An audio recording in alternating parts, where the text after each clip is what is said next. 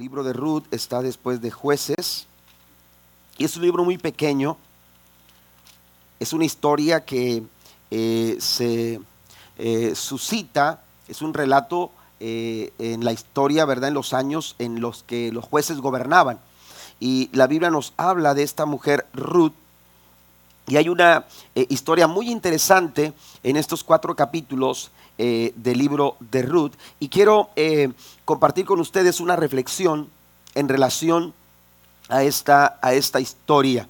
Amén. La Biblia nos dice en el capítulo 1, eh, eh, los, primeros eh, versículos, los primeros cinco versículos, después de estar leyendo este, en los siguientes versículos más adelante, pero dice la escritura, en los días en que los jueces gobernaban, Israel, gobernaban a Israel, un hombre, un hambre, perdón, severa azotó la tierra por eso un hombre de Belén de Judá dejó su casa y se fue a vivir a la tierra de Moab, junto con su esposa y sus dos hijos. El hombre se llamaba Elimelech y el nombre de su esposa era Noemí. Sus dos hijos se llamaban Malón y Kelión. Eran efrateos de Belén en la tierra de Judá. Así que cuando llegaron a Moab se establecieron allí. Tiempo después, dice el verso 3, murió Elimelech y Noemí quedó sola con sus dos hijos. Ellos se casaron con mujeres moabitas. Una se casó con una mujer llamada Orfa y el otro con una mujer llamada Ruth. Pero unos diez años después murieron tanto Malón como Kelión. Entonces Noemí quedó sola sin sus dos hijos y sin su esposo. También vamos a ir a leer, a, leer el verso número, número 11. Eh, Dice, pero Noemí respondió, ¿por qué habrían de continuar conmigo? ¿Acaso puedo tener más hijos que crezcan y sean sus esposos? No, hijas mías, regresen a la casa de sus padres, porque ya soy demasiado vieja para volverme a casar. Aunque fuera posible y me casara esta misma noche y tuviera hijos varones, entonces que ¿Esperarían ustedes a que ellos crecieran y se negarían, negarían a casarse con algún otro? Por supuesto que no, hijas mías. La situación es mucho más amarga para mí que para ustedes, porque el Señor mismo ha levantado su puño contra mí. Entonces volvieron a llorar juntas y Orfa se despidió de su suegra con un beso, pero Ruth se aferró con firmeza a Noemí. Mira, le dijo Noemí, tu cuñada regresó a su pueblo y a sus dioses. Tú deberías hacer lo mismo. Pero Ruth respondió, dice el verso 16, no me pidas que te deje y regrese a mi pueblo. A donde tú vayas yo iré. Donde quiera que tú vivas yo viviré. Tu pueblo será mi pueblo y tu Dios será mi Dios. Donde tú mueras, allí moriré y allí me enterrarán. Que Dios me castigue severamente si permito que algo nos separe, dice, aparte de la muerte. Eh, esta historia, hermanos, comienza con una situación bastante complicada. Una situación en la que nos encontramos a una familia siendo eh, ah, eh, eh, siendo orillada a tomar una decisión y tener que abandonar su casa. En, Judá, en Belén de, eh, Judea, ellos habían establecido su casa, pero la Biblia dice claramente que durante el tiempo en que los jueces gobernaban, vino una grande hambruna sobre todo aquella, aquella provincia donde ellos habitaban. si usted ha leído el contexto histórico del tiempo de los jueces, se dará cuenta que durante esos 200 años aproximadamente, eh, eh, eh, Israel pasó por diferentes etapas y momentos complicados, momentos en los que por consecuencia de su pecado, por consecuencia de su desobediencia, fueron llevados, aleluya, a, vivir momentos de invasión, momentos, aleluya, cuando los enemigos venían y, les robaban sus, sus pertenencias, sus eran destruidos, su comida les era quitada. Y eh, en las diferentes provincias de Israel había este tipo de situaciones. En Belén no fue la excepción. Belén también sufrió momentos complicados y debido eh, a esta situación, Elimelech tuvo que tomar una decisión. Elimelech tuvo que, aleluya, eh, determinar qué es lo que podía hacer para el bien de su casa. Todos en algún momento nos, nos hemos tenido que eh, enfrentar a situaciones en que hemos tenido que tomar decisiones por el bien de nuestra casa, por el bien de nuestra familia. ¿Qué es lo que vamos a hacer? ¿Qué es lo que tenemos que hacer? ¿Qué podemos hacer para que nuestros hijos tengan eh, un mejor futuro? Y, a veces somos, somos llevados por las circunstancias a tener que tomar este tipo de situaciones. Alimelech tuvo que tomar una decisión y aleluya, y, la decisión que él toma es, es tomar a su esposa y a sus dos hijos y llevarlos a una tierra lejana, a un lugar eh, eh, distante, a otra nación, a, a otra cultura, con otro pueblo. Y la Biblia dice que llegaron hasta Moab, a la tierra de Moab. Y ahí se estableció Elimelech con su esposa y con sus dos hijos. Elimelech no se imaginaba cómo la situación se iba, se iba a complicar, porque eh, eh, de pronto Elimelech pensaba que las cosas estarían mejor en Moab, que las cosas estarían mejor, aleluya, eh, tomando, marcando distancia, aleluya, en relación a lo que estaba sucediendo con Belén.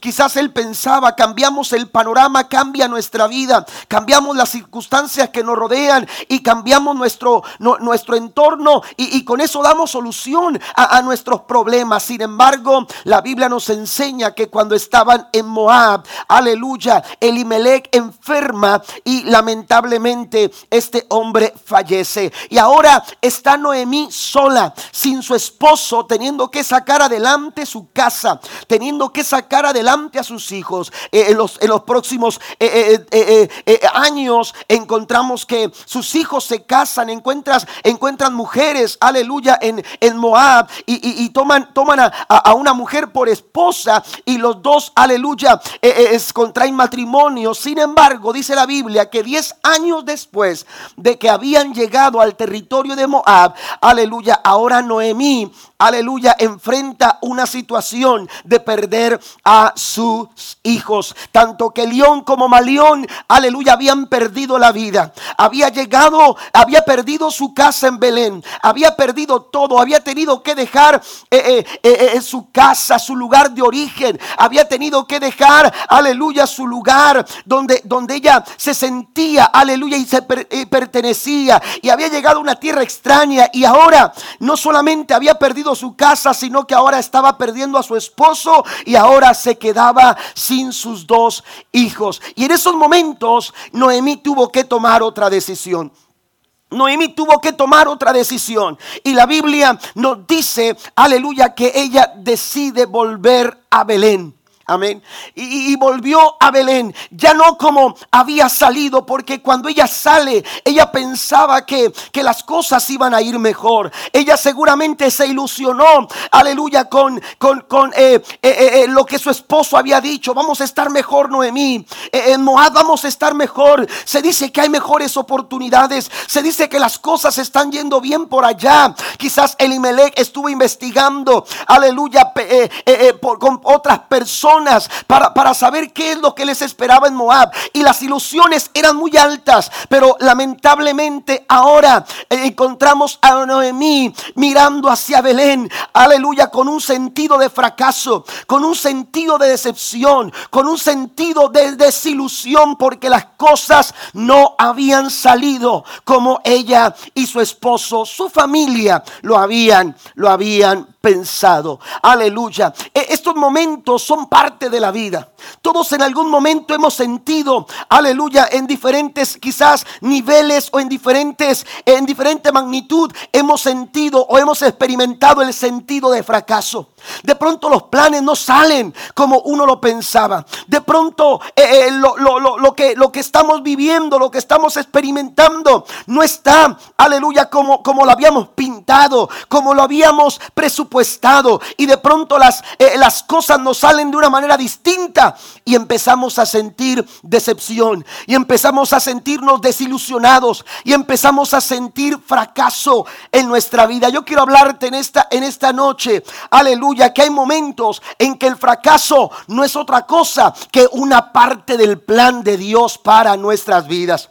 Hay momentos en que Dios permite el fracaso en nuestras vidas para desarrollar un plan todavía mayor al que tú y yo contemplamos con nuestros ojos, contemplamos con nuestra mente. Porque vaya que nuestra mente puede, puede alcanzar niveles de imaginación muy alto, pero la Biblia dice que el poder de Dios es tan maravilloso que puede hacer mucho más de lo que nosotros podamos pedir o siquiera imaginar. Lo que Dios ha pensado para ti no alcanzas a imaginarlo. Lo que Dios ha pensado para tu familia, no alcanzas, aleluya, a visualizarlo con tu mente. Es mucho más grande, alguien dice amén. Es mucho más grande, aleluya, de lo que nosotros pudiéramos imaginarnos. Es importante, amados hermanos, entender que esos momentos de fracaso nos pueden impulsar a alcanzar algo mayor. Nos pueden llevar a realizar algo, algo mayor. La Biblia nos dice que cuando Noemí, aleluya, eh, decide volver a Belén, porque las cosas habían cambiado en Belén. Noemí había escuchado que Dios tenía favor con Belén. Y entonces la Biblia dice que habló con sus, con sus eh, nueras, Orfa y Ruth, y les dice, voy a regresar a Belén. Y, y ellas dicen, vamos contigo. Pero cuando ya iban de camino, la Biblia nos enseña que Noemí se detiene para decirles, no puedo hacerles esto. Yo no puedo hacerles esto. Yo no tengo por qué, aleluya, eh, eh, amarrarlas a mí. Ustedes son libres de tomar su propia decisión, de volver a casa de sus padres, volverse a casar. Lo pueden hacer. Son libres de hacerlo. Y ellas, ellas insistían en quedarse. Pero Noemí fue, eh, fue aleluya, contundente en su declaración. Y la Biblia dice que Orfa la abrazó. Y entonces se despidió de ella con mucho dolor. Y se fue a casa de sus padres. Sin embargo, nos encontramos a Ruth, aleluya, a Ruth, la otra nuera de Noemí, aferrándose a su suegra para decirle, yo no te voy a dejar, yo voy a estar contigo. Hay tres cosas, amados hermanos, que quiero mencionar. En este contexto, Moab representa un lugar de fracaso, una experiencia de amargura, un momento de esfuerzo sin fruto, sin buen resultado. Y todos pasamos por Moab. Todos enfrentamos un Moab en nuestra vida. Pero ¿sabe qué? Aleluya, nosotros podemos encontrar una, una, una experiencia maravillosa de parte de Dios, aun cuando quizás nosotros hemos experimentado el fracaso en nuestra vida. Hay tres cosas, hermanos, que, que quiero mencionar y que llevaron a Ruth a alcanzar, amados hermanos, el propósito de Dios para ella, el plan de Dios para su vida. La primera de ellas es que Ruth afirmó sus convicciones. Lo primero que hace Ruth, hermanos, lo que, lo que, eh, algo que sucede en la vida de esta, de esta mujer es que ante la circunstancia difícil, ante el fracaso, ante el sentir de fracaso, eh, eh, eh, el ambiente de, de, amargura que se cernía sobre ellas, ella afirma sus convicciones. Ruth no dejó, no se, no se dejó llevar por las malas experiencias. Amén. No se dejó llevar por, por esas malas experiencias que había, había tenido en su vida. No permitió que esas malas experiencias aleluya, la marcaran y determinaran el rumbo de su vida. Amén. Que e, ella no lo permitió. Ella lo que hace es afirmar sus convicciones. La Biblia nos dice que Ruth le responde a su suegra, no me ruegues que te deje y me aparte de ti, porque a donde quiera que tú fueres, iré yo, y donde quiera que tú vivas, viviré. Tu pueblo será mi pueblo y tu Dios será mi Dios. La nueva traducción viviente dice en el ah, versículo número 16, dice, no me pidas que te deje y regrese a mi pueblo. Perdón, el verso 14 dice, entonces volvieron a llorar juntas. Orfa se despidió de su suegra con un beso, pero Ruth, amén. Y, y así lo dice la nueva traducción viviente en el verso 14, pero Ruth dice, se aferró con firmeza Amén. Se aferró con firmeza a Noemí. Amén. Se aferró con firmeza a Noemí. Ella dijo, yo no te voy a dejar, yo me voy a, me voy a quedar contigo. Y más adelante en el verso 16 establece sus convicciones. Amén. Ella establece su convicción. Yo no me voy a no me voy a alejar de ti, porque a donde quiera que tú vayas, donde quiera que tú vivas, ahí voy a estar. Tu pueblo será mi pueblo. Y concluye, hermanos, diciendo, "Y tu Dios." Amén. Moab tenía sus propios dioses. Moab tenía sus propias, aleluya, eh, eh, rituales eh, religiosos, tenían su propia religión. Pero Ruth estaba convencida, Ruth estaba, estaba, aleluya, determinada a mantener las convicciones que ella había visto florecer en el corazón de su suegra Noemí. Amén. De alguna manera Noemí influyó, aleluya, en la fe de Ruth.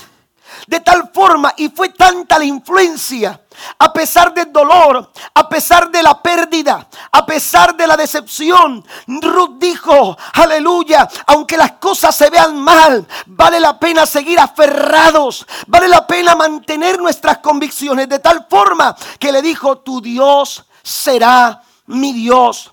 Ruth estaba dispuesta a dejarlo todo por aferrarse a las convicciones de su suegra Noemí. Y esto fue lo que le dio solidez, aleluya, en dirección al cumplimiento del plan de Dios para su vida. Las experiencias malas nos pueden, eh, eh, nos pueden golpear si usted y yo permitimos que esas experiencias prolonguen el dolor. Hay personas que no sueltan esas experiencias. Hay personas que se aferran a los malos momentos. Hay personas que se aferran al dolor de la pérdida. Hay personas que se aferran, aleluya, eh, a una situación en su vida de hace 20, 25 años atrás. Y no están dispuestos a soltarlo. ¿Por qué? Porque sienten que de alguna manera, aleluya, eh, están, eh, están reviviendo o reteniendo aquello que un día perdieron. Pero la verdad es que no te estás haciendo nada bien. No te estás haciendo, aleluya, nada nada, no estás alcanzando nada con eso. Es necesario soltar aquellas cosas, dejar que esas cosas, esas malas experiencias pasen y empezar a firmar las convicciones en el Todopoderoso. Hay que aferrarnos a las convicciones.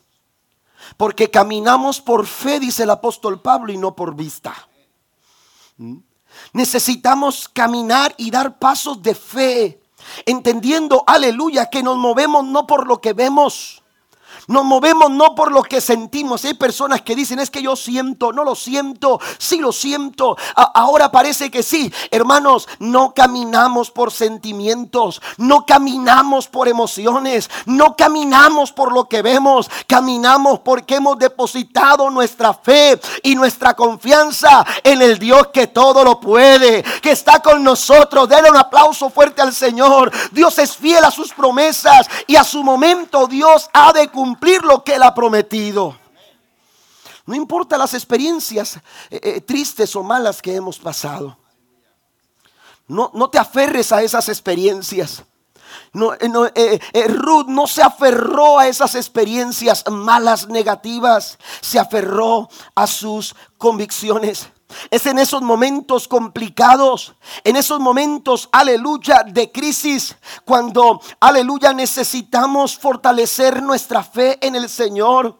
Aleluya, parece difícil poder levantarse después de una caída. Las fuerzas se nos acaban eh, con toda facilidad perdemos las fuerzas, perdemos, aleluya, eh, eh, eh, las ganas de seguir adelante. Pero esos momentos, aleluya, cuando la, vida se complica, en esos momentos hay que reforzar nuestra fe, hay que afirmar nuestra fe. Decía el salmista en el Salmo 27, hubiera yo desmayado, versículo 13, hubiera yo desmayado, aleluya, hubiera yo desvanecido, aleluya, me hubiera, me hubiera desmayado si no creyese si no hubiese afirmado mis convicciones, hubiera desmayado si no creyese que veré la bondad de Jehová en la tierra de los vivientes. Hay que afirmar nuestras convicciones en el Señor para ver el cumplimiento de un plan más grande del que nosotros hemos diseñado. Afirme sus convicciones. camine por convicción, camine por fe. Eh, hay que dar pasos de fe. Hay que atrevernos a dar pasos de fe. Aun cuando quizás lo que hemos presupuestado no nos ha alcanzado. Y es que tú eh, eh, eh, de pronto ves que las cosas no cambian en tu familia, las cosas no cambian en tu trabajo, las cosas no cambian en tu matrimonio. Parece que las finanzas no cambian y, tú estás viendo cosas, aleluya, que quisieras que fueran, que, fuera diferente, aleluya, pero has perdido, no, no hay resultado y te has esforzado, estás pasando por un Moab. El Señor dice, es tiempo de afirmar las convicciones y creer, aleluya, que a su tiempo vas a ver lo que no has visto a su tiempo vas a experimentar lo que no has experimentado. A su tiempo Dios va a responder y va a dar respuesta a la petición que tú has hecho delante de Él en fe. Den un aplauso al Señor. Hay que afirmar las convicciones. Simón estaba, estaba agotado después de, una larga jornada. Estaban ahí a la, orilla del mar. Eh, eh, se encontraba ya limpiando las redes con, con la decepción de saber que había sido un mal día, que había sido una mala jornada. Amén, estaba ahí tratando de, de, decir qué fue lo que pasó, qué es lo que nos faltó, eh, qué es lo que hicimos mal se sentía fracasado, se sentía decepcionado. Habían pasado las horas en vano, no habían conseguido absolutamente nada. Se encontraba limpiando las redes, Lucas capítulo 5, cuando de repente Dios Jesús se acerca y le dice, Pedro, necesito Simón, necesito que me prestes una de tus barcas. Amén. Y entonces Pedro accedió, Simón accedió. Y cuando, cuando Jesús estaba ahí, empezó a enseñar y empezó a compartir. Y cuando llegó el momento de mostrarse, la Biblia dice que le dijo a Simón, Simón, echa las redes. Hay que echar las redes, boga mar adentro, echa las redes. Y la respuesta de Simón fue esta, Señor, lo hemos intentado toda la noche eso es un Moab. Tú lo intentas una y otra y otra vez. Y, vas al médico y encuentras la misma respuesta. Y, vas, aleluya, eh, eh, eh, al banco esperando el financiamiento para tu proyecto y encuentras la misma respuesta. Y vas a tu casa y encuentras la misma situación. Y, empiezas a buscar soluciones y parece que has intentado, intentado, intentado. Eso es un Moab. Moab representa el lugar de fracaso. Moab representa el lugar de los esfuerzos sin resultados. Eh, aleluya, Moab representa una experiencia amarga. Sin embargo, cuando llega el momento, aleluya, de actuar de acuerdo a las convicciones, la Biblia le dice que Jesús le dijo a Simón, Simón, es tiempo de echar las redes al mar. Simón le dijo, Señor, lo hemos hecho toda la noche, pero ahora por tu palabra lo vamos a hacer. Empieza a actuar de acuerdo a las promesas de Dios. Empieza a actuar de acuerdo a lo que Dios ha dicho. A lo que Dios ha hablado. Y cuando Dios habla y tú lo crees, las cosas maravillosas de parte de Dios comienzan a suceder. Alguien, alguien lo cree de esta manera. Solo basta creerlo para que suceda. Solo basta creerlo para que comiences a ver los milagros que no has visto. A recibir la respuesta que no has alcanzado a recibir. Hay que aferrarnos a nuestras convicciones. Pedro pudo haber dicho, Señor, el momento, el mejor momento para pescar pasó. Sin embargo, cuando Dios habla, hay que creer lo que Dios habla. Número dos, también eh, eh, Ruth, hermanos, además de afirmar sus convicciones, Ruth también echa mano de una sabia decisión. Amén. No tiene miedo tomar una sabia decisión. Ella sabía que, ella necesitaba estar con Noemí, que no la podía dejar. Lo que, lo que vendría era incierto. Ella no estaba segura de lo que habría de pasar en Belén. ¿Quién les aseguraba que en Belén estarían mejor? eh, Noemí, estaba consciente de que regresaría derrotada. La gente lo miraba, la gente la iba a mirar y de hecho cuando la vieron, la Biblia dice que la llamaron por su nombre y dijo, ya no me llamen Noemí, llámenme Mara, porque con amargura he llegado otra vez a mi casa, con amargura he llegado otra vez a mi tierra. Ella se sentía dolorida por la situación, aleluya, que había experimentado en Moab. Sin embargo, Ruth, Ruth, aleluya, no, tiene temor a las circunstancias, no tiene temor a la toma de decisiones. Hay personas que, que no se atreven a tomar decisiones importantes en su vida postergan esas decisiones pensando en que de alguna manera van a evitar las consecuencias. Pero lo que si tú no decides, al no decidir, eh, entonces eres un indeciso. Amén. Y la indecisión, hermanos, lo que hace es permitir que las circunstancias decidan por ti. De, de hecho, si tú no decides, ya decidiste no decidir. Ya tomaste una decisión, pero no tomaste la mejor decisión. Ruth tomó una sabia decisión. Y ella dijo, me voy a ir contigo, Noemi. Donde tú vivas, yo voy a vivir. Tu pueblo será mi pueblo y tu Dios será mi Dios. Somos el resultado de nuestras decisiones. La familia que usted tiene es el resultado de las decisiones que usted toma. El matrimonio que usted tiene es el resultado de las decisiones que usted toma. La, salud financiera o, la forma en que usted tiene sus finanzas son el resultado de sus decisiones. Si está en deudas, usted tuvo que tomar esa decisión. Pero nuestras decisiones, hermanos, eh, eh, nos, nos, dirigen, nos, nos guían, nos, nos, eh, nos, nos, forjan el camino. Y lo que somos hoy, somos el resultado de las decisiones de ayer. Y lo que seremos mañana será el resultado de las decisiones que tomemos ahora.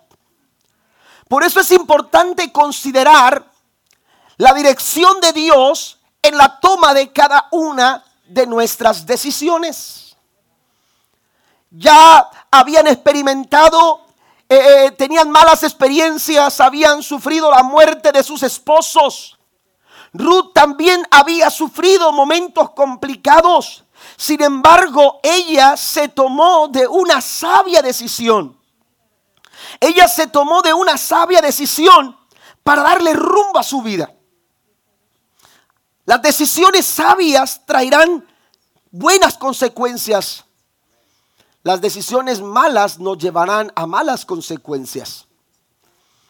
Por eso es importante, amados hermanos, considerar la dirección de Dios en cada una de nuestras decisiones. Vaya conmigo, por favor, a Proverbios, capítulo número 21.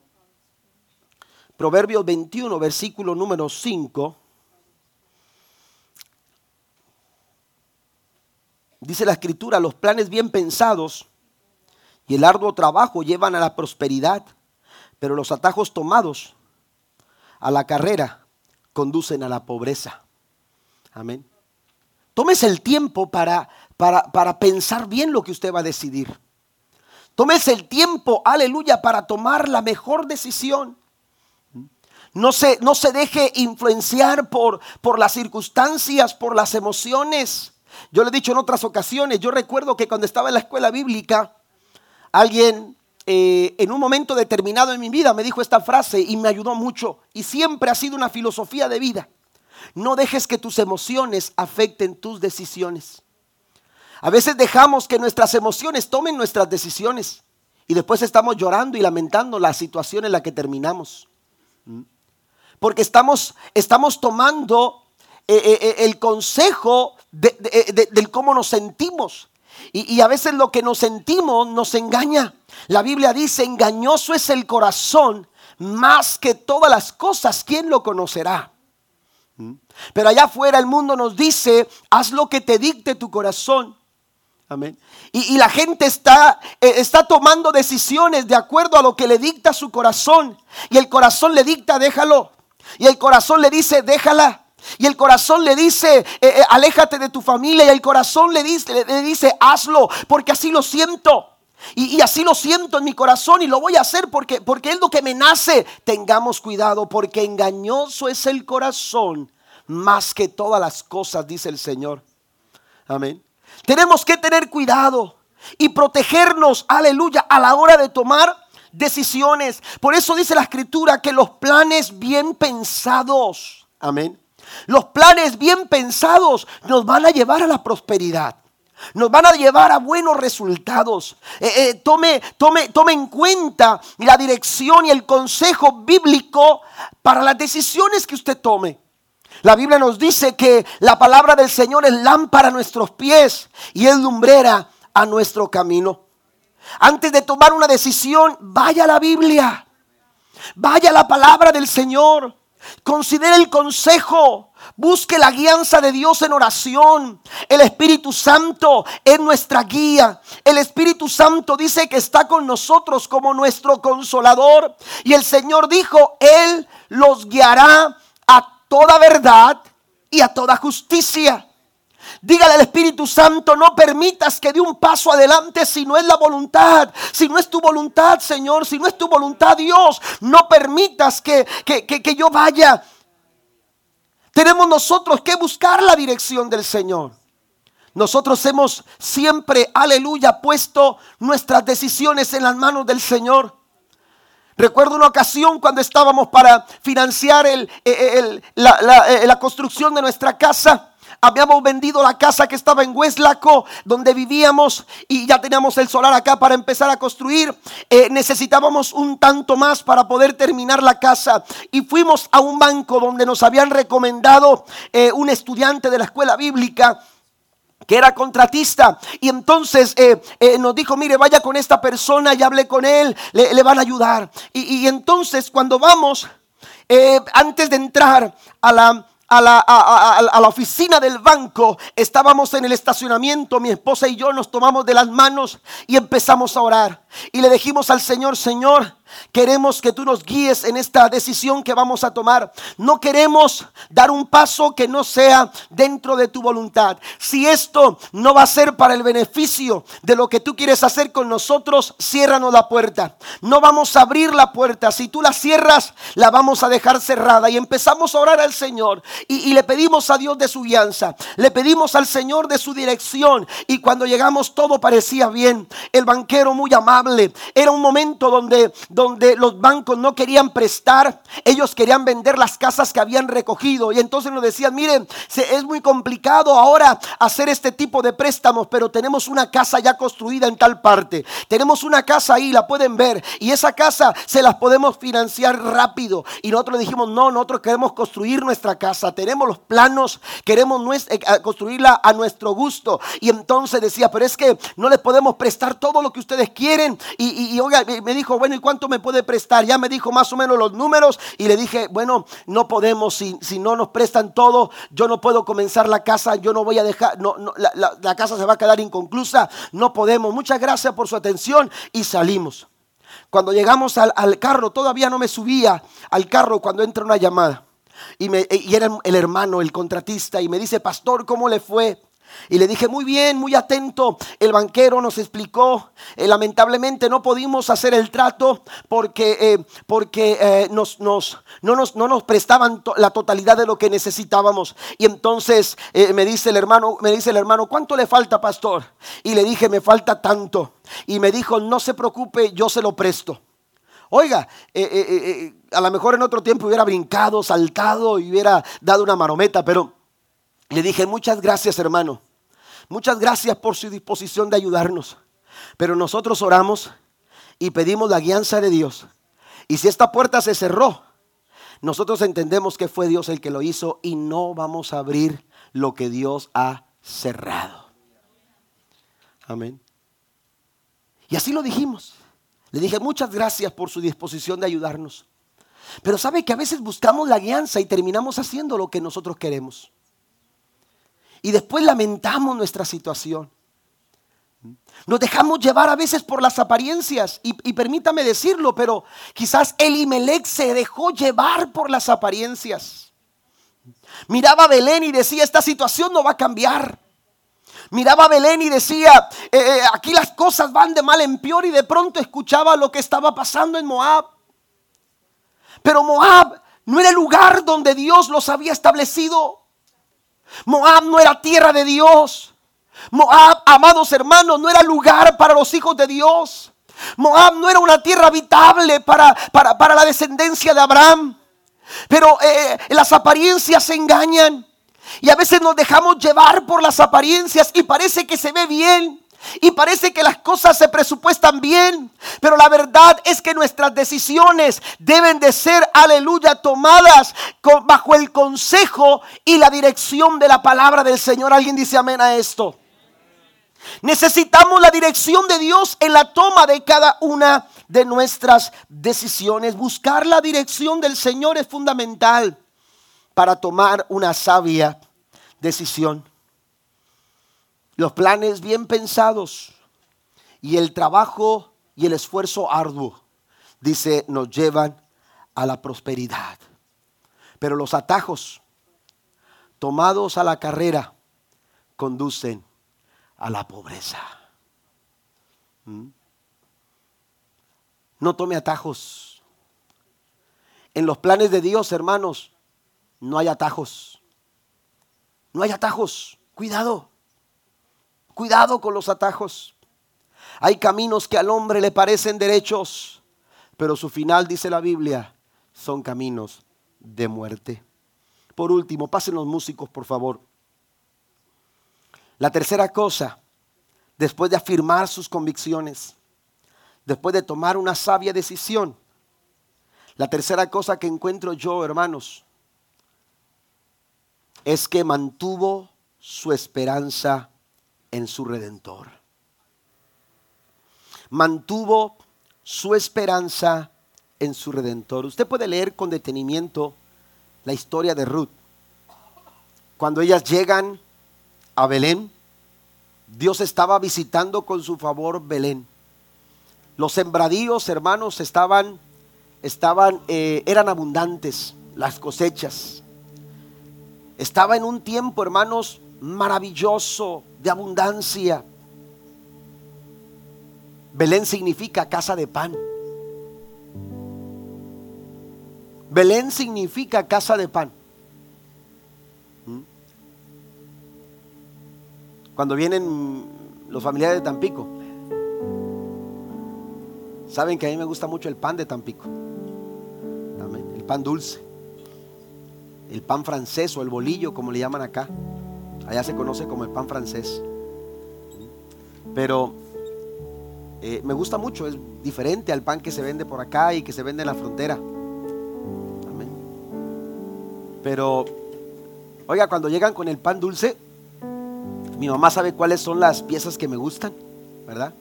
Con su vaso de leche, su tacita de café. Pero Oiga, llegan y me dicen, este pan es para ti. ¿Y sabe qué es lo que hago? Lo voy guardando allá. Sí, porque luego en la mañana quieren café y me dicen, ¿dónde está el pan? Lo trajeron a pasear para comérselo aquí. Dije, ese pan me lo trajeron a mí. y ya les ofrezco el pan de aquí, ¿verdad? Este es el pan de aquí. No hay como lo de su tierra, ¿no? Habían salido de Belén, el lugar de casa de pan. Y ahora que regresa Noemí con su nuera Ruth, se encuentra un cuadro completamente distinto. Ahora había abundancia. Ahora había tiempos de prosperidad. Amén. La Biblia nos dice que cuando Noemí se establece con Ruth, ellas se sabían que estaban desamparadas, pero había una ley que podía ampararlas. Y esa ley era conocida como la ley de la redención. Goel en hebreo. Amén. Esa ley permitía que una mujer como Noemí podía recuperar sus tierras, podía recuperar todo lo que su esposo había dejado si un pariente cercano a Elimelech estaba dispuesto a redimirlos. La palabra redimir o redención quiere decir volver a comprar. Volver a comprar. Y la Biblia nos dice que Ruth tuvo que salir a buscar la comida. Y se le permitía a las personas desamparadas venir detrás de, en el campo, venir detrás de aquellos que venían levantando la cosecha. Ellas no podían arrancar el fruto. Ellas lo que podían hacer era levantar el fruto que se iba quedando en el camino. Y muchas personas desamparadas venían levantando aquello que se iba quedando en el camino. Y ahí venía la joven Ruth, levantando, pensando llevar el alimento para ella y para su suegra Noemí. La Biblia dice, hermanos, que se encuentra con un hombre llamado Vos. Vos era un pariente. Mire, a veces pensamos en las casualidades, pero en Dios, hermanos, no hay casualidades, no hay coincidencias. Hay propósitos. Y tu fracaso, tu derrota, tu dolor, tu experiencia, Dios lo puede utilizar para cumplir su plan. Un plan bien diseñado. Estaba ahí. Y de pronto, precisamente en el lugar que ella había escogido, sin saberlo, ese campo le pertenecía a uno de los parientes cercanos de Elimelech, su suegro. Ella no sabía. Nunca había estado en Belén. Pero todo estaba en el plan perfecto de Dios. Y la historia cuenta en el capítulo 2 y en el capítulo 3 cómo, cómo, cómo, cómo Ruth empieza a relacionarse con vos. Hasta el punto de darse cuenta que era uno de los que podía redimirla a ella y a su suegra Noemí. Cuando Noemí se da cuenta, le dice, ay, maravillado el nombre del Señor, qué glorioso el nombre del Señor. Él es uno de los que nos puede ayudar. Él es uno de los que puede redimirnos, Ruth. Y entonces le da las indicaciones a Ruth y le dice lo que tiene que hacer. Y Ruth está atenta, oiga, como buena nuera. Amén, como cuando le dice, mira, a mi hijo le gustan las tortillas de esta manera. A él le gusta que le planchen así. A él le gusta que le cocinen de esta manera. Y ahí estaba Noemí, Ruth escuchando lo que su suegra le estaba diciendo. Y le dijo, vas a hacer esto y vas a hacer aquello. Y vos se sorprende cuando de pronto, mientras estaban ahí descansando, se encuentra a Ruth cerca de donde ella donde él estaba. La Biblia nos dice en el capítulo 3, versículo 9. Entonces él dijo, ¿quién eres? Y ella respondió, yo soy Ruth, tu sierva. Extiende ahora el borde de tu capa sobre tu sierva, por cuanto tú eres un pariente cercano. Ruth se dio cuenta que podía ser redimida. Ruth se dio cuenta que todavía había esperanza, porque cuando parece que todo se ha cerrado, cuando parece que todo se ha complicado, cuando parece que el camino se ha acabado, aleluya, tenemos a alguien que nos puede dar esperanza. Hay esperanza para tu mañana si tú acercas tu corazón a tu redentor. Hay esperanza y futuro para tu familia si tú vienes al borde del maestro y le permites a él hacer su obra en tu vida. Y vos, vos le dijo a, a Ruth, no te preocupes, yo estoy dispuesto a redimirte. Yo estoy dispuesto a hacer lo que tengo que hacer para poder redimirte. Había un, había un pariente más cercano. Así que había que hacer un trámite. Y vos dijo, yo lo voy a hacer. No te preocupes, yo me voy a encargar de eso. Yo voy a ir con el pariente más cercano, el que está antes que mí. Y si él no quiere redimir, yo voy a redimir. Y la Biblia dice que trajo a diez testigos y le dijo a su pariente, acércate, sabes que Noemí ha regresado y, ahí están sus tierras, necesitamos que alguien las compre y dijo, yo las compro. Y le dijo, bueno, pero el que compre las tierras tiene que casarse con su nuera para que haya descendencia de la casa de Limelec. Y entonces el, el, hombre dijo, no, espérame, espérame, yo compro las tierras, pero casarme con la nuera yo no me caso. Y entonces le dijo, bueno, tienes que dar tu palabra, que no lo vas, que, que, que, estás, lo que estás diciendo. Y trajo los diez testigos. Y se tuvo que quitar un guarache. Para constatar, hermanos, el trato. Y después de eso, vos redime a Ruth y la heredad de su suegra. Den un aplauso al Señor.